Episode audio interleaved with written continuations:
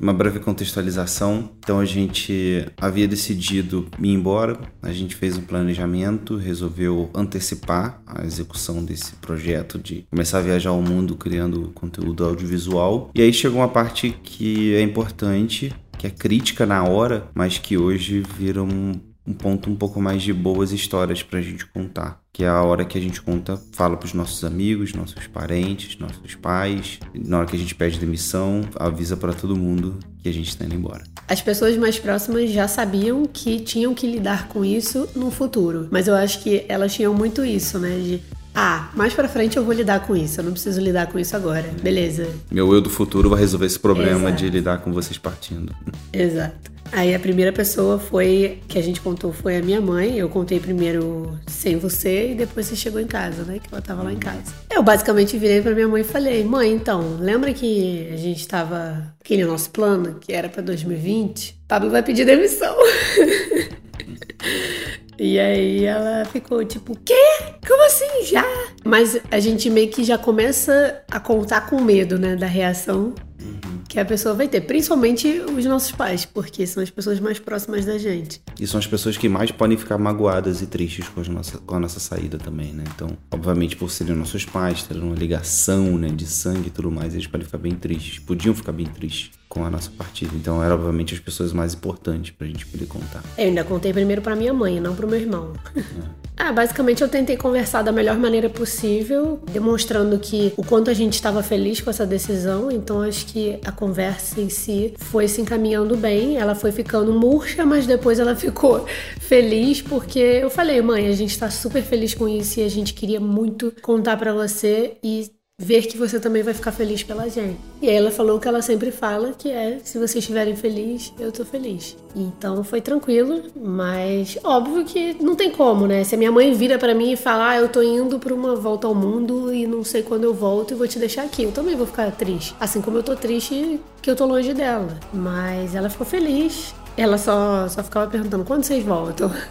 Com os meus pais foi um pouco mais delicado, porque eles já passam por uma situação que um dos filhos deles, eles têm dois filhos, né? Meu irmão e eu, sou mais velho. O meu irmão, ele já mora fora do país, ele mora no Uruguai hoje em dia, e mas o meu irmão já tá, digamos assim, como nômade há mais tempo do que a gente, enfim, tem de viagens, né? Então ele já morou no Chile, já morou em Floripa, agora tá morando no Uruguai. Ele já foi preparando o terreno para seus pais há muito tempo, né? É, já vem avisando já poucos ele vai ficando afastado. Tanto que agora é o período que ele tá mais afastado, afastado há mais tempo de casa. Ele tá acho que 10, 11 meses, vai fazer um ano já. Meu irmão, por trabalhar como desenvolvedor, né, como programador, também fica o tipo de serviço que ele presta mais fácil ainda para ele trabalhar remotamente. Mas aí quando eu fui falar com os meus pais, é, minha mãe teve uma recepção muito parecida com a sua e o meu pai ficou um pouco mais triste. Meu pai é um cara muito família. Minha mãe também. Sua mãe é geminiana. Ela aceita a liberdade mais fácil do que. ah, meu pai é sagitariano. Inclusive, seu pai é sagitariano é mais para viagem, né? É, pois é. Não viaja nem tanto, né? Não. Mas ele já teve o, a época dele de, de é, nômade é. também, quando era mais novo. A gente tinha ido conversar com eles no final do ano passado em que a gente expôs para ele esse nosso plano de, em algum momento, a partir de 2020, a gente começar a viajar o mundo fazendo, enfim, o que a gente está fazendo agora. A recepção deles foi muito interessante, assim, na hora a gente lembra que a gente conversou no quarto deles, com ar condicionado, foi um clima bem gostoso, assim, de final de dia, final de noite. E eles entenderam super bem, eles adoraram a ideia. Mas é aquele negócio, né? Eles deixaram, foi o que a gente falou no início desse episódio, eles deixaram para eles no futuro resolverem isso. Quando a gente chegou dois meses depois, falando então, não vai ser a partir do ano que vem, vai ser agora. Pablo vai pedir demissão.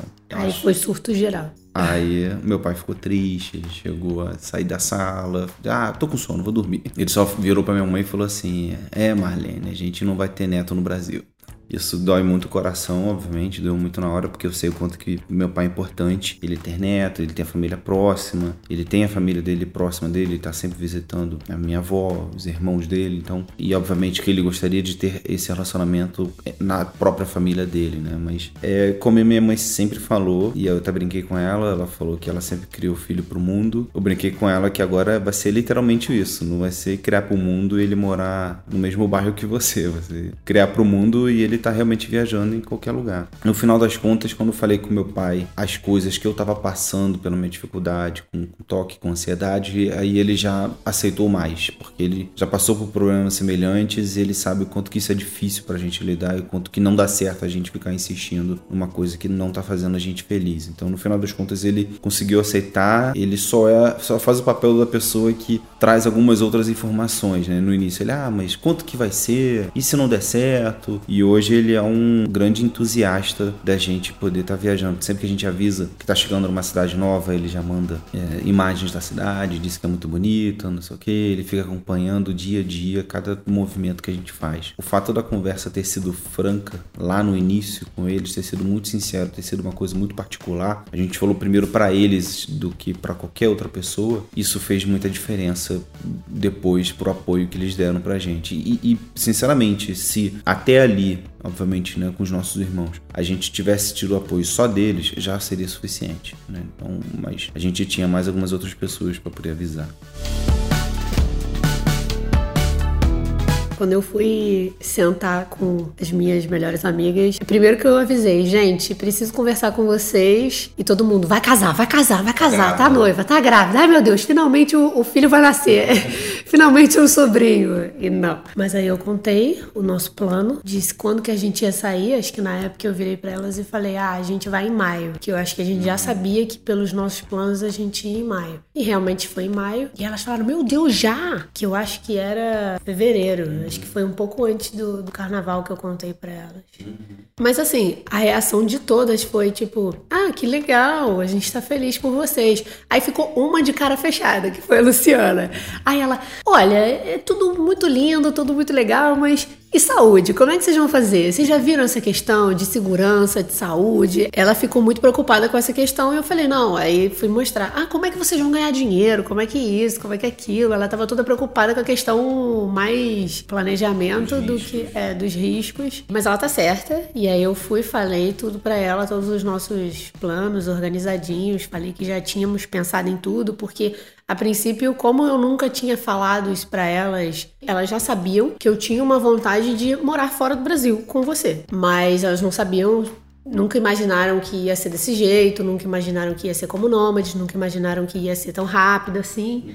Mas acho que não foi um choque, não. Até porque eu já tinha saído do prédio, porque todas essas meninas eram do, são do mesmo prédio do que eu nasci. Então a gente mora eternamente juntas no mesmo prédio. Você conhece há quase mais de 25 anos? Não, eu conheço todas desde que eu nasci, menos uma que chegou quando eu tinha 9 anos. Mas a gente tá junto desde sempre. Mas quando eu fui morar com você em Botafogo, eu meio que cortei um pouco desse vínculo, né? É, a gente continuou sendo amigas, mas obviamente um pouco mais distante, porque não tem mais aquela coisa de, ah, tinha uma que morava na minha frente, então eu podia ver a hora que eu quisesse, era só tocar a campainha da casa dela. Agora tinha uma ponte separando a gente. Então já, já estava um pouco acostumado à distância, que eu via muito menos, mas dessa vez a gente, não, a gente vai ficar longe por pelo menos um ano. mas foi tudo bem, elas ficaram felizes pela gente. E você, como que foi pedir demissão?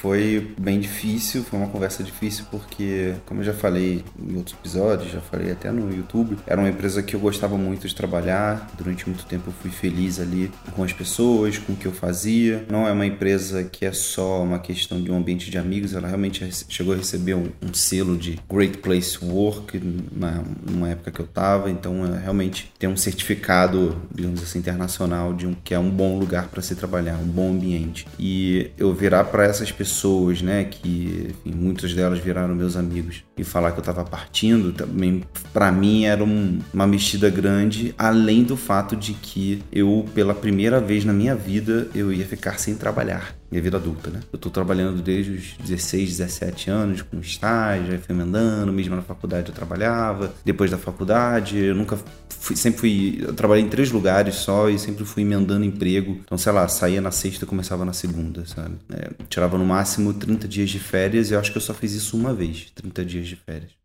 Então, para mim foi uma grande quebra né, de, de contrato, não só com a empresa, mas com a minha carreira enquanto administrador CLT. E aí, eu, quando eu comecei, eu percebi que eu poderia, eu não vou deixar de ser administrador, eu vou ser um, administrador empreendedor, um, um, administrador empresário. Isso me, me deixou um pouco mais tranquilo com relação à minha formação, obviamente, né? Não me deixa frustrado. Eu sei que todas as formações teriam, teriam algo para contribuir com as coisas que a gente está fazendo, mas é, a minha eu acho que eu não me sinto distante, muito pelo contrário, eu tô achando uma outra maneira de me conectar. Mas pro trabalho, eu tentei ser o mais responsável possível. Eu nunca quis dar o discurso de que, ah, eu não aguento mais trabalhar em escritório, eu não aguento mais essa vida de. Porque isso nunca foi a verdade, isso nunca aconteceu de, enfim, de eu ficar infeliz, de eu estar tá triste e ter que procurar outra coisa. Foi só que eu tava vendo uma outra maneira de eu ser mais feliz fazendo o trabalho. Uma outra maneira que eu poderia ser bem remunerado. Uma outra maneira de eu me conectar com outras pessoas, de poder ter mais liberdade também de criação. Quando eu fui sentar para conversar com, com a minha chefe, com o meu diretor, e eu expus para eles da, de uma maneira muito sincera, não como se eu estivesse falando com alguém de uma hierarquia superior, sabe? Eu tratei eles como seres humanos, como, enfim, pai mãe que eles são. Então eu fui muito sincero com eles e eu falei: olha, eu tô aqui, eu tenho essa programação de poder sair, eu vou sair de férias. Era janeiro quando eu avisei. Vou sair de férias no dia 1 de março. Mesmo, sei lá, eu, se eu tô tendo essa conversa aqui com você, historicamente eu teria 30 dias para poder sair, né? De um pedido de demissão. Mas eu quero deixar bem confortável que minha intenção é ficar até o último dia, que eu já ficaria antes de trabalhar, que seria o dia 28 de fevereiro. E aí, durante esse tempo, eu, eu propus a eles que eu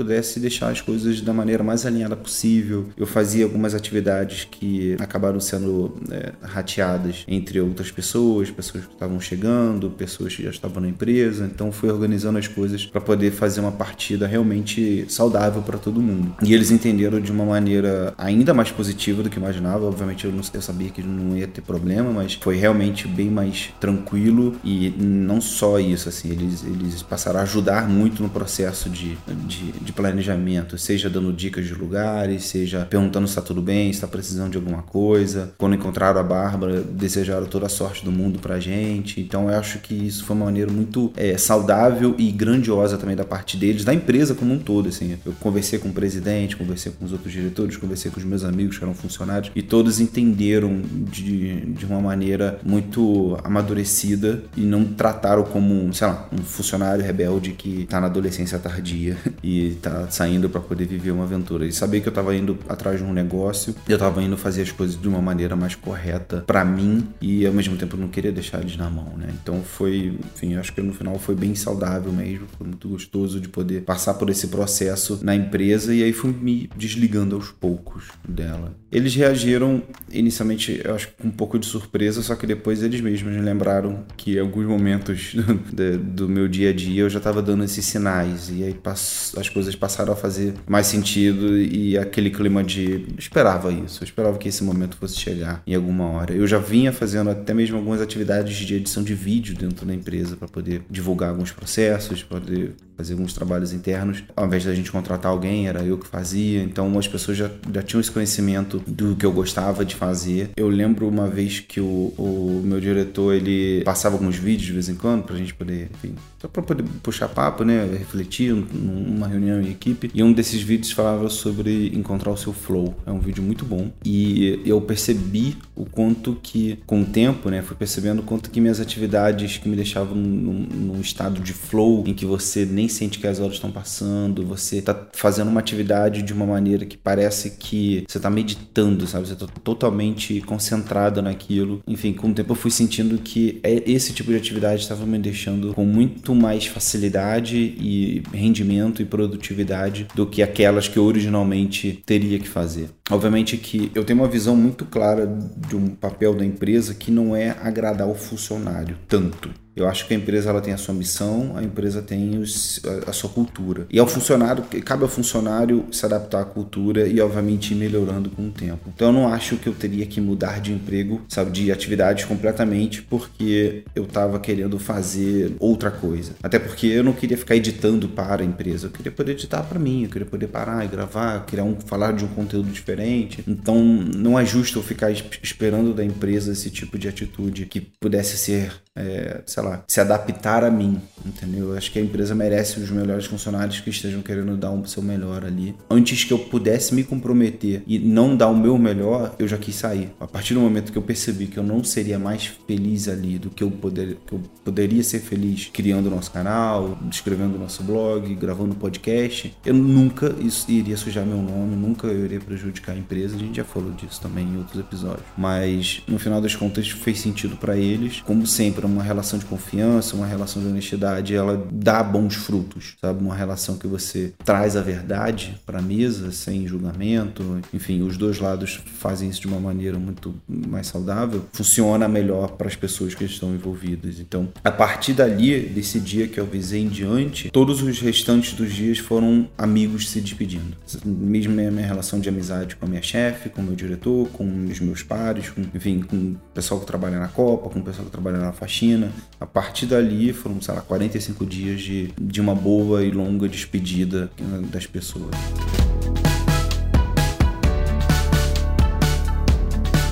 Contar para os meus amigos foi um processo que eu quis fazer aos poucos e com grupos seletivos. Eu tenho, como eu morei em muitos lugares, eu trabalhei em muitos lugares, eu não é que eu trabalhei em muitos lugares, né? Mas eu trabalhei numa empresa que eu tinha vários projetos, e, enfim, tem faculdade, tem amigos da época de escola, tem amigos que eu fui fazendo ao longo da vida. Eu não quis fazer isso de uma maneira genérica e fazendo, sei lá, um grande evento em que eu não pudesse conversar com todo mundo e fizesse um discurso e, e é isso, tá todo mundo avisado. Eu quis, com cada uma das pessoas mais próximas, tentar fazer fazer algum encontro presencial e nesse encontro presencial foi a que a gente parou e conversou com eles. O mais difícil para mim foi da Gabi e do Lucas, porque o Lucas me mandou uma mensagem, me ligou, dando a entender, dando a entender não, deixando bem claro que eu seria convidado para ser padrinho deles de casamento. O casamento deles vai ser em agosto. E aí eu pensei, cara, eu não vou estar aqui em agosto. Mas eu não posso fazer isso por ele por telefone na hora que ele tá me chamando para ser padrinho de casamento. E aí eu fui, eu falei, então, não posso falar, mas a gente precisa conversar. Tá tudo bem.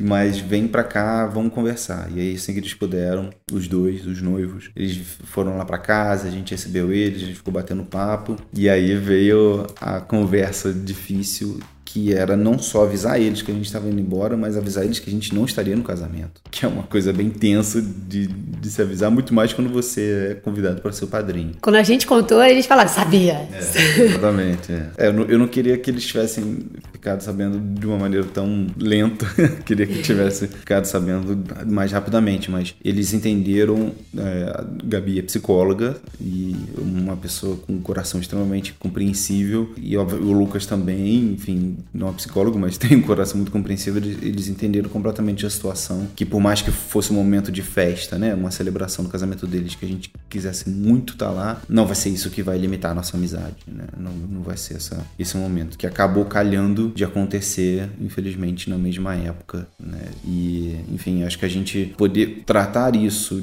com eles foi muito bom, porque talvez fosse os, os, amigos mais difíceis por terem um grande compromisso ali no, no meio, né, para acontecer acontecer. Antes de contar para todo mundo, quando a gente se tocou que a gente ia perder o casamento da Gabi e do Lucas, a gente ficou muito devastado. E aí depois a gente lembrou que a gente ia perder um casamento também da Marcele, que uhum. trabalhava com você. E aí a gente começou a pensar, caraca, será que a gente adia? Será que a gente não adia? E aí a gente chegou à conclusão de que vai sempre ter alguma coisa. Uhum. Se a gente chegasse até agosto para passar o casamento deles em agosto, a gente já teria planos no Brasil para ter que comparecer em alguns lugares uhum. até o final do ano. Então, eu sabia que eu ia perder o Dia das Mães, que foi logo a primeira coisa que a gente perdeu, que foi em maio, assim que a gente saiu, logo na semana seguinte já foi Dia das Mães. A gente sabia que ia perder o Dia dos Pais. Aniversário da minha mãe, que foi dia 1 de junho também. Aniversário da sua mãe, aniversário da minha mãe, que é em setembro. Natal.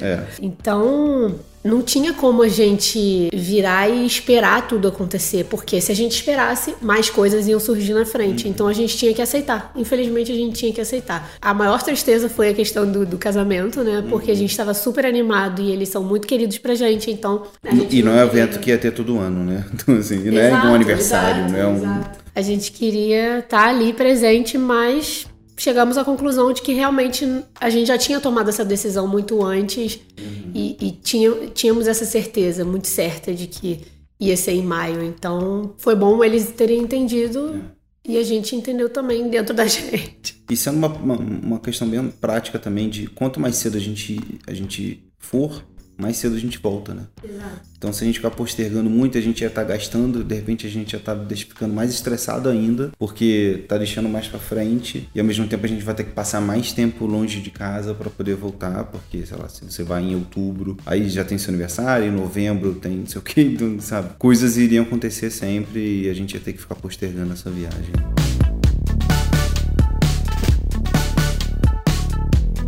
Tiveram pessoas próximas da gente que não aceitaram de jeito nenhum. Assim, algumas pessoas acharam que a gente estava deixando oportunidades que a gente já tinha na vida, como um emprego fixo, estável, estabilidade financeira, e pensaram: ah, por que, que você vai largar isso tudo para ter uma vida de dúvidas, de incertezas, sem saber quanto que você vai ganhar no mês, sem saber onde você vai morar? Isso tudo tem chances de dar errado. Sim, já sabemos disso. O que a gente tentou fazer essas pessoas entenderem foi que de que adianta ter estabilidade financeira, ter uma casa, ter amigos por perto, ter famílias por perto, se a gente não está feliz não fazendo o que a gente ama. Então a gente já vinha tendo os problemas que a gente já falou no episódio passado de toque, de ansiedade, ansiedade todos esses problemas estavam aflorando e eram sinais do nosso corpo e do, da nossa mente avisando que a gente não estava feliz, que a gente precisava sair da nossa zona de conforto. Então, de que adianta ter tudo isso se a gente não está bem? E algumas pessoas, infelizmente, não entendem isso. Algumas pessoas são acomodadas. Existem pessoas que conhecemos e que não conhecemos, mas a gente sabe que existem muitas pessoas no Brasil que são acomodadas com o que tem. O sonho delas é sempre crescer no emprego, independente se você está feliz feliz no emprego não, eu quero ganhar mais. Eu quero poder morar na zona sul do Rio, eu quero poder morar de frente para a praia, eu quero poder tirar férias uma vez ao ano, viajar para onde eu quiser. Não é a gente. É, a gente entende completamente esse sonho, mas ao mesmo tempo a gente entende que tem outras possibilidades também. Eu acho que algumas pessoas, como por exemplo, quando eu fui falar com seu tio e ele é taxista, já, tipo, todo mundo da família já tava sabendo, era um, sei lá, nosso último final de semana ele, e ele tava bebendo. Aí ele falou: tá, me explica aí, por quê? Qual que é o plano de vocês? Porque ele tem um pensamento mais conservador, fim de estilo de vida. Quando eu falei para ele que eu trabalhei em outras empresas, que eu trabalhei, por exemplo, na Vale, ele falou: Caraca, você saiu da Vale. Eu falei: Pois é, esse tipo de loucura que você tá dizendo que é sair da Vale, eu já passei por isso anos atrás e, enfim, já saí da empresa que eu saí para sair da Vale, sabe? Então, outras coisas já foram acontecendo. E aí, quando ele foi fazendo as perguntas dele é, naturais, do tipo: Ah, como é que vocês vão fazer? Então, você vai ficar um tempo sem trabalhar, você ganha dinheiro. É isso mesmo. Eu falei: Não, é isso mesmo. Tá, então, ele foi compreendendo não a ponto de dele querer fazer isso, entendeu? A gente não tá querendo convencer ninguém a fazer nada. Mas é ao ponto dele respeitar, sabe? Então a conclusão dele para mim foi muito boa. Assim. Ele não é que ele esteja concordando. Ele, no final, ele falou: ah, agora eu entendi melhor qual é o plano de vocês. Quero que vocês sejam muito felizes. Tomara que dê tudo certo. Se precisar de qualquer coisa, conta com a gente. É isso. Outra cabeça, né? Outra cabeça. É, mas é isso mesmo. É tipo, é saber que a gente respeita também essas pessoas que são acomodadas, entre aspas, né? Que estão felizes com a vida que têm, apesar de, sei lá, algumas não estarem felizes com o trabalho, mas sabem que faz parte da vida. A gente respeita e é toda essa diferença. Quem não tem a mesma cabeça que a gente, pelo menos respeitar e oferecer ajuda se a gente precisar, é o que a gente espera dessas pessoas, é o mínimo que a gente espera. E, e, não precisa, obviamente que teve pessoas que trataram com ironia, que fizeram piada, que tentaram diminuir né, o, o, nosso sonho, digamos assim, e outras pessoas que ficaram, se sentiram inspiradas, que se sentiram, digamos assim, espetadas, né, no bom sentido de desafiadas de poder fazer alguma coisa também para ir atrás dos seus sonhos. E é o que a gente sempre bate no martelo. A gente não quer que essa, essa história, enfim, seja, sirva de inspiração para que você largue tudo para viajar o mundo. Sim, se você quiser largar tudo, já tiver vontade largar tudo e viajar ao mundo, talvez a nossa história possa ajudar ainda mais. Mas é, é, é sobre você focar toda a sua energia, focar todo o, o seu trabalho para aquilo que você quer fazer.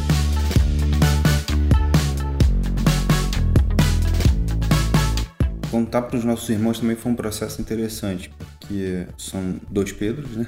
Cada um tem, apesar de ser, serem diferentes, eles têm a cabeça mais aberta para esse tipo de estilo de vida que a gente está começando a levar, né? De um lado, meu irmão, de certa maneira, já vem vivendo isso, ele tem vivido como nômade na América do Sul durante os últimos, sei lá, dois, três, quase, quase três anos da vida dele, seja estudando, seja trabalho, seja experimentando alguns modos de vida diferentes. E mais recentemente está morando no Uruguai, ele é desenvolvedor de, programador de HTML, então um cara que faz sites e tal. Quando eu falei para ele, ele obviamente ficou muito feliz. Acho que a pegada dele foi muito mais no sentido de, por a gente estar tá indo começando pela Europa, ele foi muito mais na vanguarda, no sentido da gente ter uma vanguarda de explorar o um mercado que talvez ele venha trabalhar no futuro, né? Então ele fica um pouco mais curioso como é que é o clima, como é que funcionam as coisas, a gente escuta falar de alguma coisa de, na área de desenvolvimento e tudo mais. E tem ajudado bastante a gente com a questão de ganhar dinheiro viajando, né? Trabalhar remoto, apontando alguns sites que você consegue fazer serviços e você paga em dólar por isso, né? Obviamente, o volume desses, desses serviços é que eh, muitas vezes acaba fazendo a diferença. E pequenos serviços paga um pouco em dólar, mas você tá ali de bobeira, de repente, em uma, duas horas consegue fazer alguma coisa e ganha pequenos dólares, já é alguma coisa, já é um,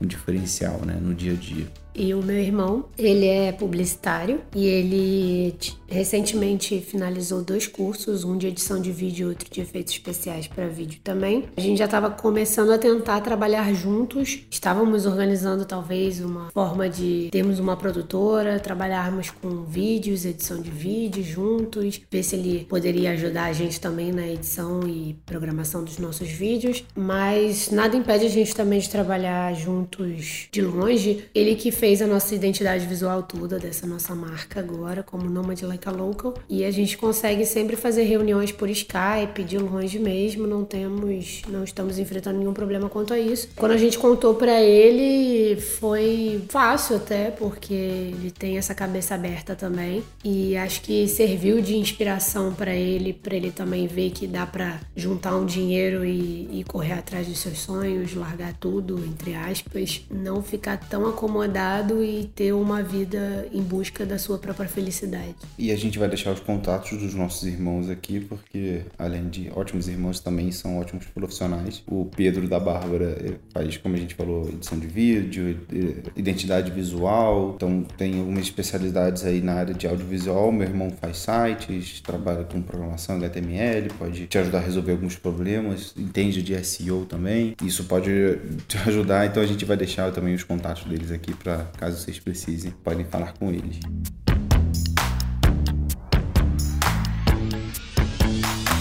E aí depois que a gente falou para todo mundo que a gente pediu demissão, a gente tinha algumas coisas para poder resolver e entre delas, sei lá, talvez a mais chata delas é a parte mais burocrática que remete a uma organização para você poder sair de um apartamento alugado, você tem que entregar em condições boas, né? no Rio de Janeiro, pelo menos no contrato que eu tava, a gente tinha que deixar o, a casa, o apartamento pintado do jeito que eu recebi. Tinha toda a questão de móveis e utensílios e coisas que a gente tinha em casa, o que, que a gente faz com cada um deles. Basicamente, a gente tinha que se livrar de tudo que a gente tinha e fazer as coisas caberem na mala. E a gente vai falar sobre isso no próximo episódio. Tum!